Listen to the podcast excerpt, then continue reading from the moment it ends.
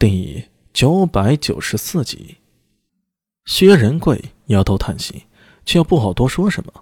他是传统的军人，在军中刚正不阿，近乎严厉，对苏大为这种做法有些微词，但有意见归有意见，总归不是自己带的兵，苏大伟也不是随他出征，从朋友角度也不好多说什么，只能稍微提醒一下。陛下那边只怕是有些想法。这几日一定会招你问话的，你要小心应对。啊，我知道，多谢仁贵兄。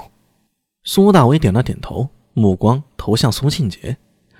苏庆杰刚刚摘下头盔，双手扶着膝盖，仰头长呼了口气，低头见苏大为看着自己，苦笑道：“哼，这回是惨了。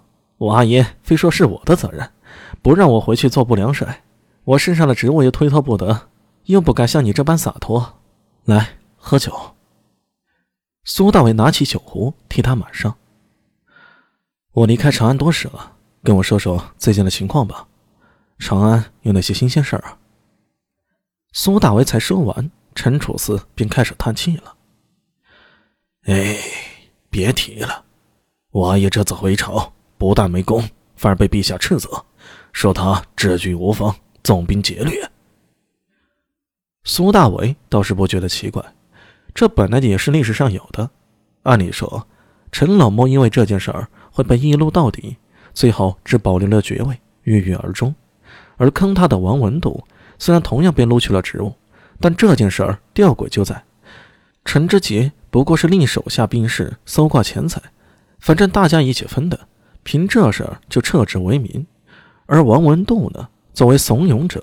并且自称是奉有陛下密旨，后来李治说是交诏的，结果也就是削职为民，而且没几个月便起复了，派他和苏定方一起去打百济刷战功去了。事后平了百济，大唐在百济之地建立了雄津都护府，还立王文度为大都护。你品，你细品，这其中不就摆明了给他陈老莫下套了吗？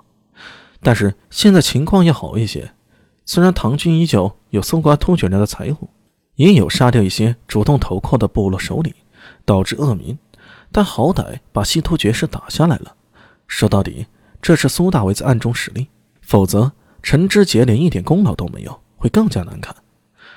李治虽然斥责陈知节，但念在他完成了平西突厥之功，还是给留了点面子，封了个虚衔，增加了十四。但是军职却免了，属于明升暗降，给个地方养老。不管怎么说，至少面子是保全了，没有林老把名声给赔进去，算是不幸之万幸吧。但是军权就别想碰了。李治对于太宗时的旧臣还是十分防范的，哪怕像陈知节这种提前站队都不行。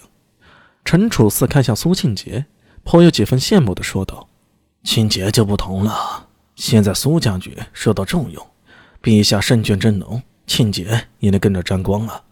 得了吧，这官谁爱当谁当去，我是不愿意，我还是宁可当我的不良帅。苏庆杰说着，看了苏大为一眼，还不知你后面如何安排啊？我也不知。苏大为苦笑道：“这次犯的事儿不小，等陛下召见后啊，等待听从发落吧。”唉，也只能如此了。